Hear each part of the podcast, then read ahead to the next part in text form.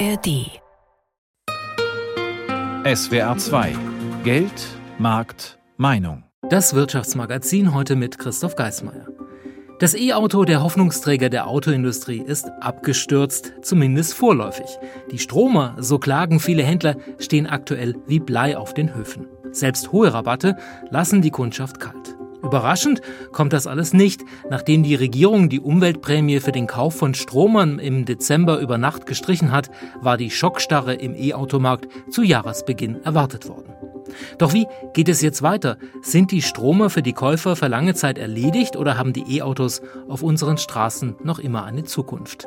Darum geht es hier in den nächsten 25 Minuten in unserer Sendung Die E-Auto-Krise. Das war eine starke Entwicklung. Über eine halbe Million E-Autos sind im vergangenen Jahr in Deutschland verkauft worden.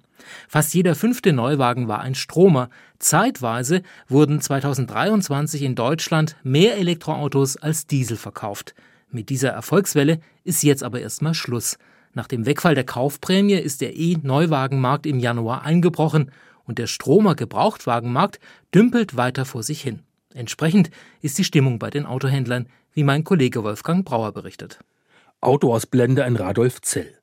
Der alteingesessene Renault Dacia-Händler ist Pionier bei E-Autos. 50 Prozent seiner Neuwagen waren bisher Stromer. Jetzt sind sie Ladenhüter, klagt Firmenchef Hans-Jörg Blender in seinem Ausstellungsraum. Diesen Dacia Spring, das ist jetzt im Moment der Preisbrecher unter den E-Autos mit 10.000 Euro Elektrobonus von Dacia. Der kostet dann ungefähr so 14.000 Euro bar. Und das ist eigentlich für ein E-Auto doch schon ein richtig super Preis.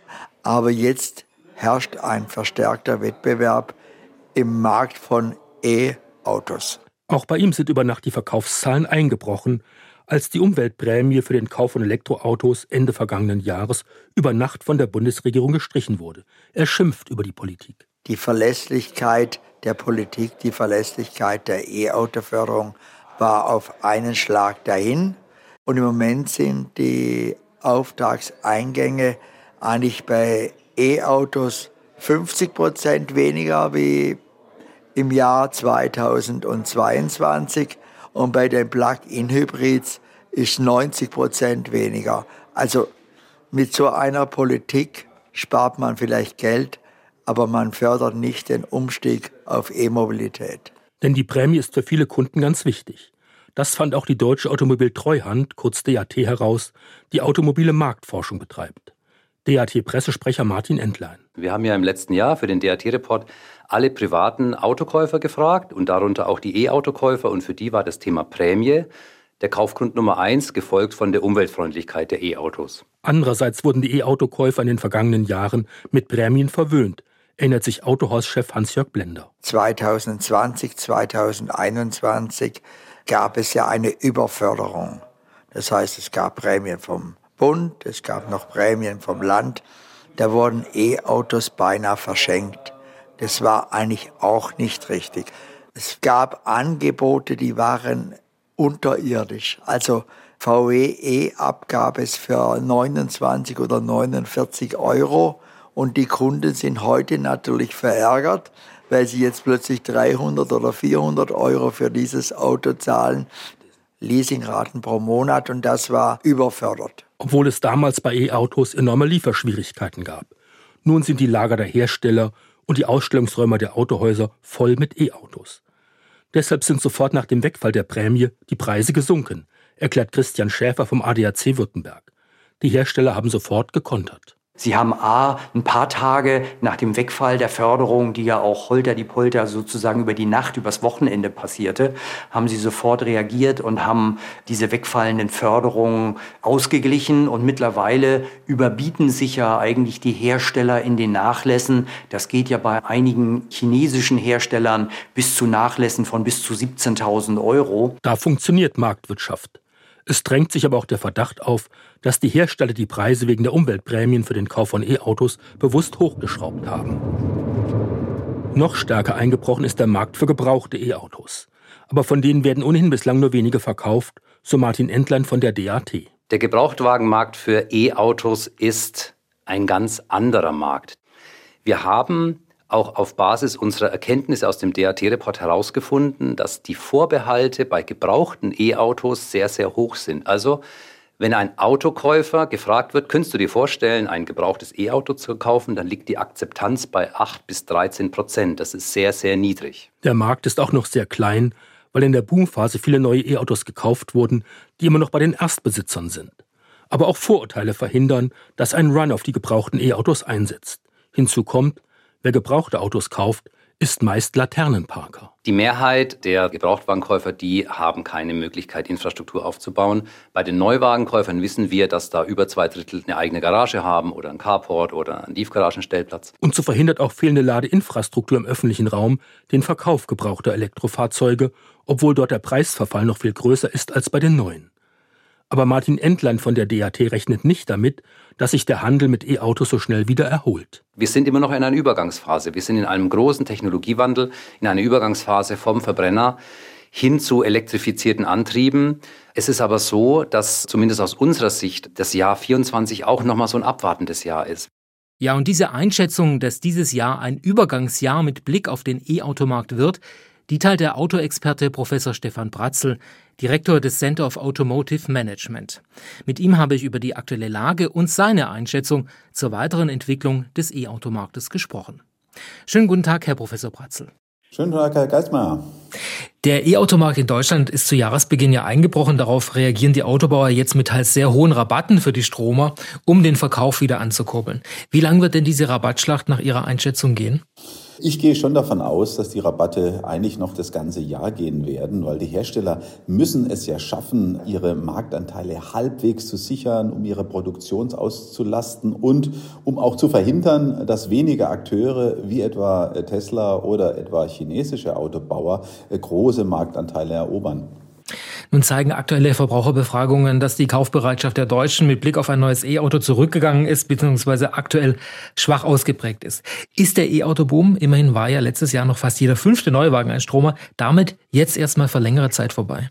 Ja, ich glaube, dass wir schon in eine sehr kritische Übergangsphase jetzt bei der Elektromobilität äh, sind. Äh, äh, dieser Abbruch der Kaufprämie durch die Bundesregierung hat schon eine große Verunsicherung dann erzeugt. Und wir haben es ja an den über 100 Modellen vor kurzem mal analysiert. Das heißt, der Durchschnittspreis der Elektrofahrzeuge ist zulassungsbereinigt 52.000 Euro äh, gewesen. Ja. Für Verbrenner ist es äh, mindestens 15.000 Euro weniger. Also der Preisabstand ist extrem groß und es gibt noch viel zu wenige günstige äh, Modelle auf dem Markt. Und das ist sozusagen die große Thematik, die jetzt die nächsten ein, zwei Jahre bearbeitet werden kann. Und klar ist auch, die chinesischen Player kommen mit äh, attraktiven Angeboten. Wir sehen jetzt schon große Rabatte von dem einen oder anderen äh, Chinesen. Das wird in den nächsten Monaten eher mehr werden. Wann wird sich denn der E-Automarkt dann Ihrer Ansicht nach wieder erholen? Sie sagen ein, zwei Jahre. Ist das sozusagen die Frist? Ja, ich glaube schon, dass wir eine Erholung erleben werden, dann, wenn äh, günstigere Modelle eben auch breiter verfügbar sind. Es ist ja auch so, dass äh, die Automobilhersteller ihren Anteil an äh, Elektrofahrzeugen äh, in Europa bei den Neufahrzeugverkäufen erhöhen müssen wegen der CO2-Flottengrenzwerte. Und das geht nur mit einem höheren Anteil von Elektrofahrzeugen. Also hier gibt's ja auch einen ganz konkreten ja, Anlass für die Hersteller, das zu tun. Ansonsten fallen erhebliche Strafzahlungen an und die will man sicherlich vermeiden. Aber wann beginnt denn dann der Rollout der Hersteller mit den günstigen Fahrzeugen? Der wird ja immer so äh, angegeben, eine Range von 25.000 bis 30.000 Euro sollten die Fahrzeuge kosten, dass man sozusagen den Automarkt tiefer mit E-Fahrzeugen durchdringen kann. Also wann kommen diese ganzen Fahrzeuge auf den Markt? Dieses Jahr wohl in der Menge nicht mehr, aber nächstes Jahr dann?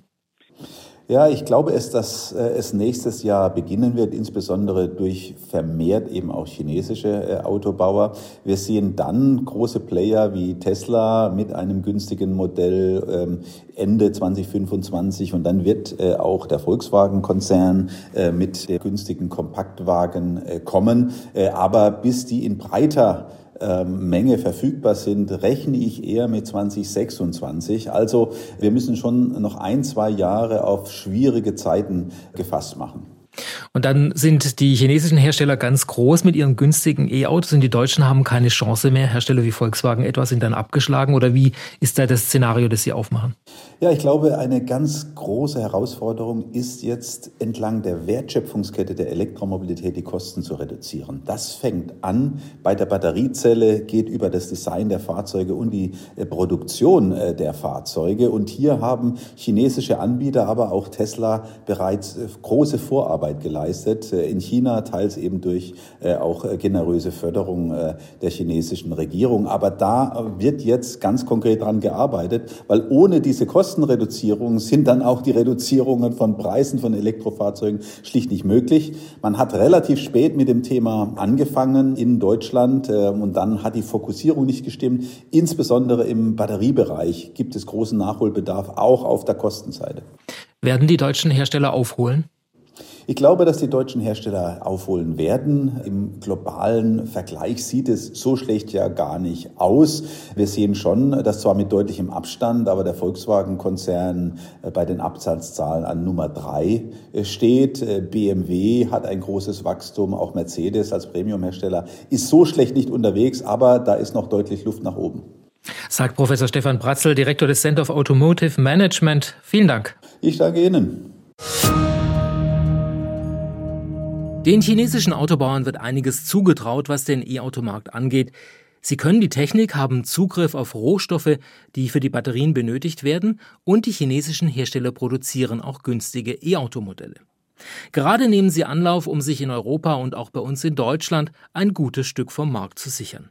Ein Unternehmen, das dabei eine starke Rolle spielen wird, ist der E-Autohersteller BYD, geschrieben BYD. Wer das Unternehmen noch nicht kennt, BYD ist ein Sponsor der im Sommer in Deutschland stattfindenden Fußball-Europameisterschaft.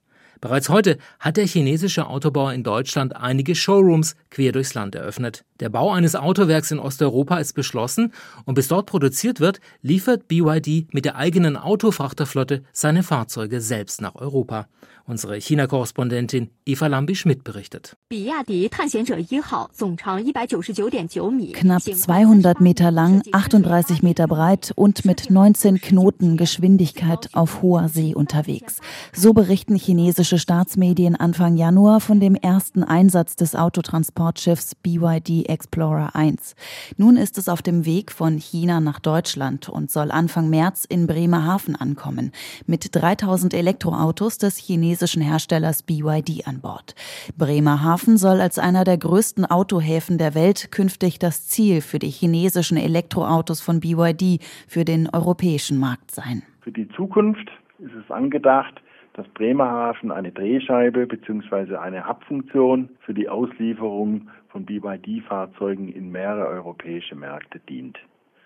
Dafür sind wir dabei, Lösungen zu erarbeiten und sind auch zuversichtlich, dass es klappt sagt Axel Bantel vom Seehafen- und Logistikdienstleister BLG. Mit 3000 Autos für Bremerhaven und weiteren knapp 1500 Autos, die im niederländischen Flissingen entladen werden, hat der Frachter für seine erste Reise nach Europa weniger Fahrzeuge geladen als Platz wäre. Die Nachfrage nach Autos von BYD ist in Deutschland noch überschaubar. Im vergangenen Jahr sind in Deutschland weniger als 4000 E-Autos von BYD neu zugelassen worden. Auch wenn der Marktanteil von BYD in Europa und in Deutschland noch nicht so hoch ist, investiert der chinesische Autohersteller viel Geld, um in Europa präsenter zu werden. Im Sommer nutzt der chinesische Autohersteller dazu eine der prominentesten Werbeplattformen in Europa, die Fußball-Europameisterschaft 2024 in Deutschland. BYD hat im Januar offiziell Volkswagen als Werbepartner der EM abgelöst. Deutsche Autohersteller sehen sich zunehmend mit der Konkurrenz chinesischer Hersteller konfrontiert. VW hat im vergangenen Jahr auf dem chinesischen Markt seinen Status als Marktführer verloren. Der chinesische Hersteller BYD, der mit Verbrenner Hybrid- und Elektroautos breit aufgestellt ist, ist dort nun an der Spitze. Der Konzern will nun auch in Deutschland Marktanteile gewinnen. Die ganzen Chinesen kommen ja jetzt ganz stark. Man weiß es ja. Die Firma ist der Marktführer in China. So ein Kunde in einem BYD Autohaus in Stuttgart, das im November erst eröffnet wurde. BYD plant rund 100 Geschäfte in Deutschland. Das Ziel, 90 Prozent der Deutschen sollen nach Angaben des Unternehmens ein BYD-Geschäft in weniger als 30 Minuten Autofahrt erreichen können. BYD will in Deutschland und Europa unter die Top 5 kommen. Dazu will der chinesische Autohersteller künftig auch in Europa produzieren und plant eine Fabrik in Ungarn. Wir wissen doch nicht, äh, wie weit das gehen kann, ob das 10 Prozent, 20 Prozent oder auch äh, mehr sein können. Äh, das hängt letztendlich auch von der Bereitschaft der, der Kunden ab, die Marken zu akzeptieren und aufzunehmen. Sagt Michael Ziegler, Präsident des Verbands des Kraftfahrzeuggewerbes in Baden-Württemberg. Aber ich gebe den Chinesen großes Potenzial. Die chinesische Staats- und Parteiführung investiert viel in grüne Technologien und fördert Elektroautos.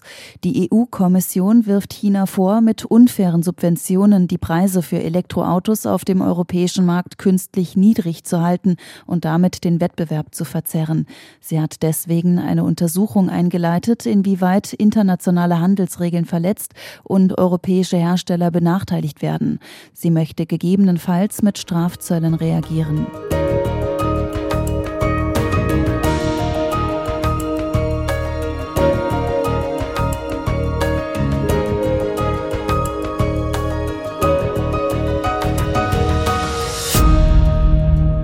Der Einbruch des E-Automarktes in Deutschland könnte die Autohersteller teuer zu stehen kommen. Denn sie brauchen eine bestimmte Zahl an verkauften E-Autos, sonst drohen hohe Strafzahlungen.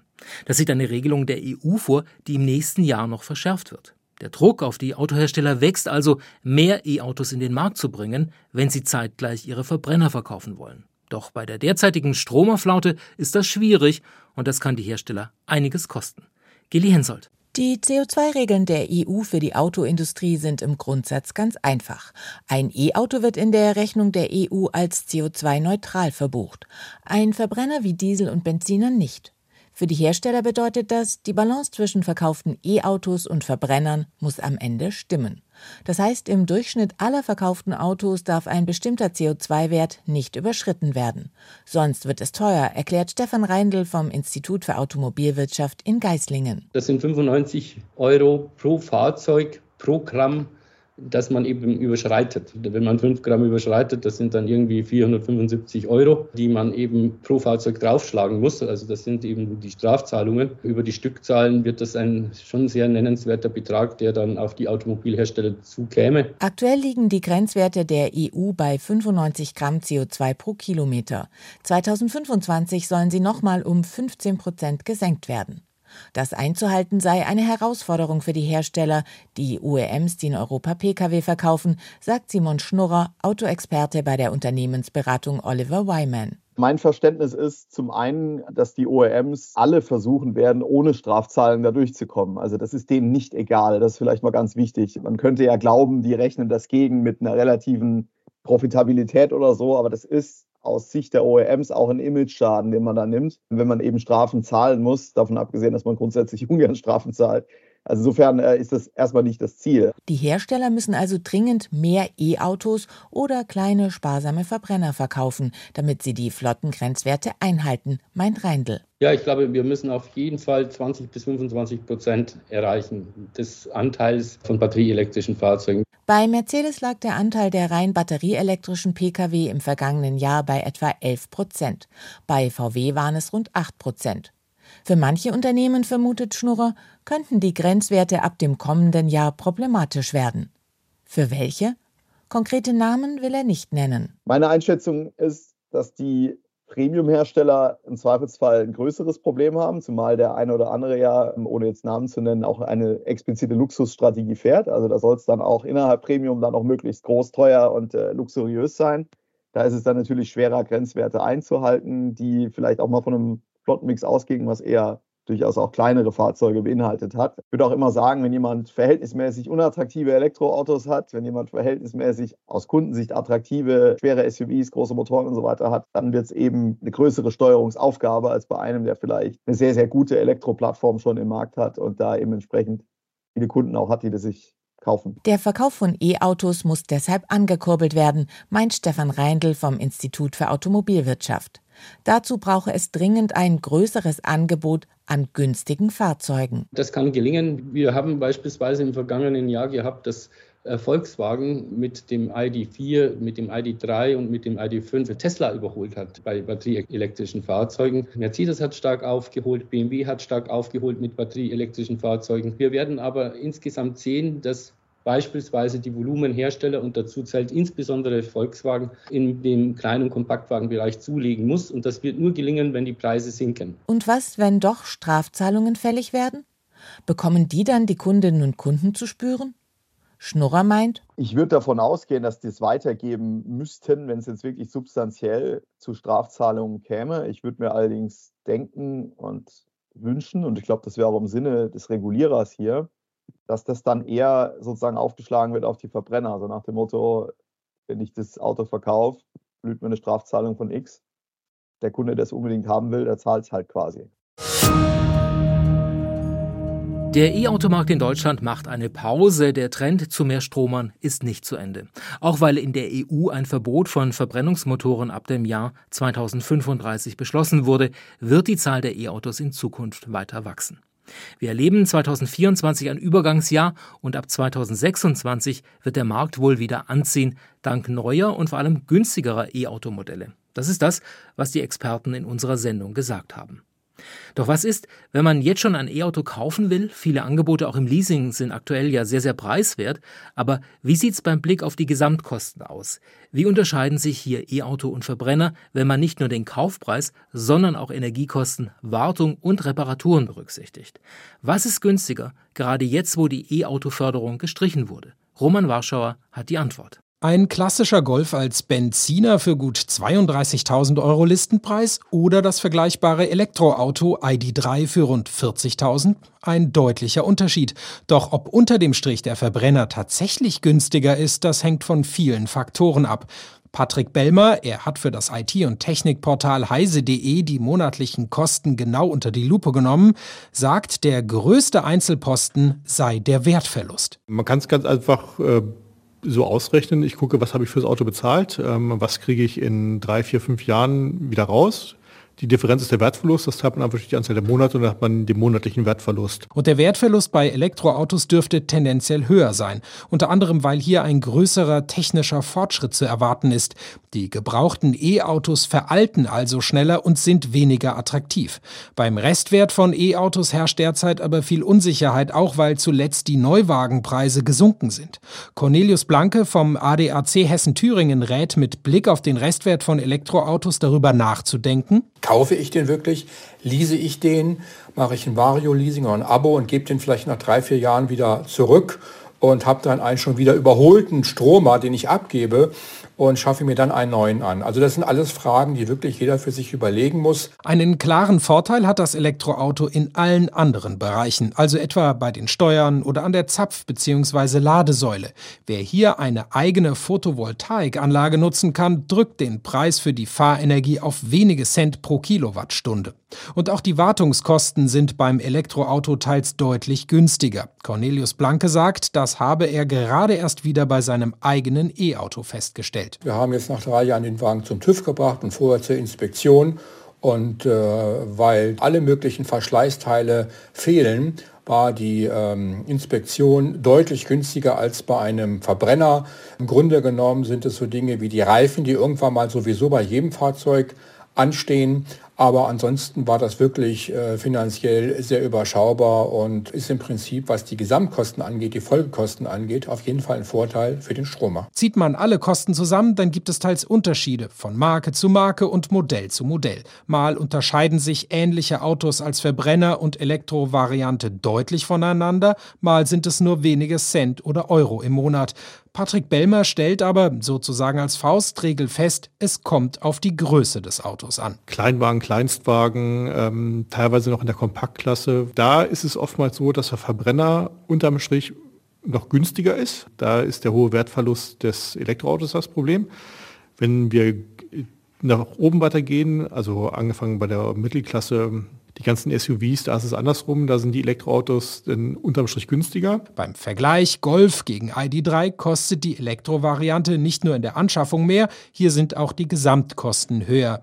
Ähnlich sieht es beim kleinen Peugeot 208 aus oder auch bei Dacia. Bei BMW wiederum schneiden im Vergleich von heise.de in der Regel die Elektrovarianten besser ab. Hier sind aber auch die Listenpreise deutlich höher. Ein E-Auto kann unter Kostengesichtspunkten also nach wie vor günstiger sein als ein Verbrenner. Und mit dieser Information endet diese Ausgabe unseres Wirtschaftsmagazins. Unser Thema in den letzten 25 Minuten, die E-Auto-Krise. Vielen Dank, dass Sie zugehört haben. Mein Name ist Christoph Geismeier.